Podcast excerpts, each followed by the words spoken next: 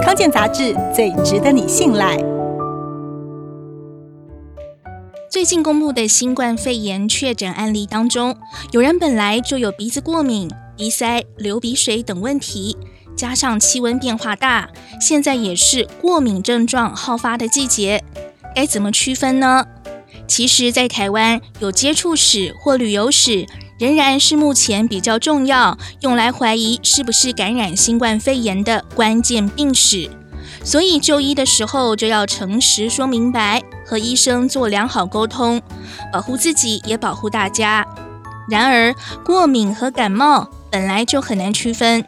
一般来说，过敏性鼻炎会有鼻塞、流鼻水、鼻子痒或容易打喷嚏等症状。当天气变化或接触到过敏源的时候，会很明显，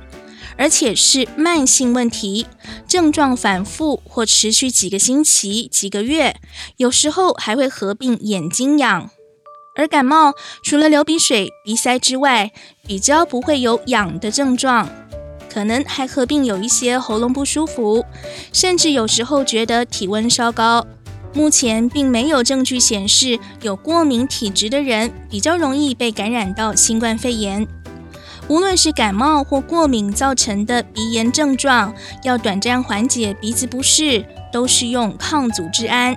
更要注意的是有没有合并其他症状，像是咳嗽、黄疸，甚至发烧、胸闷、呼吸急促等等。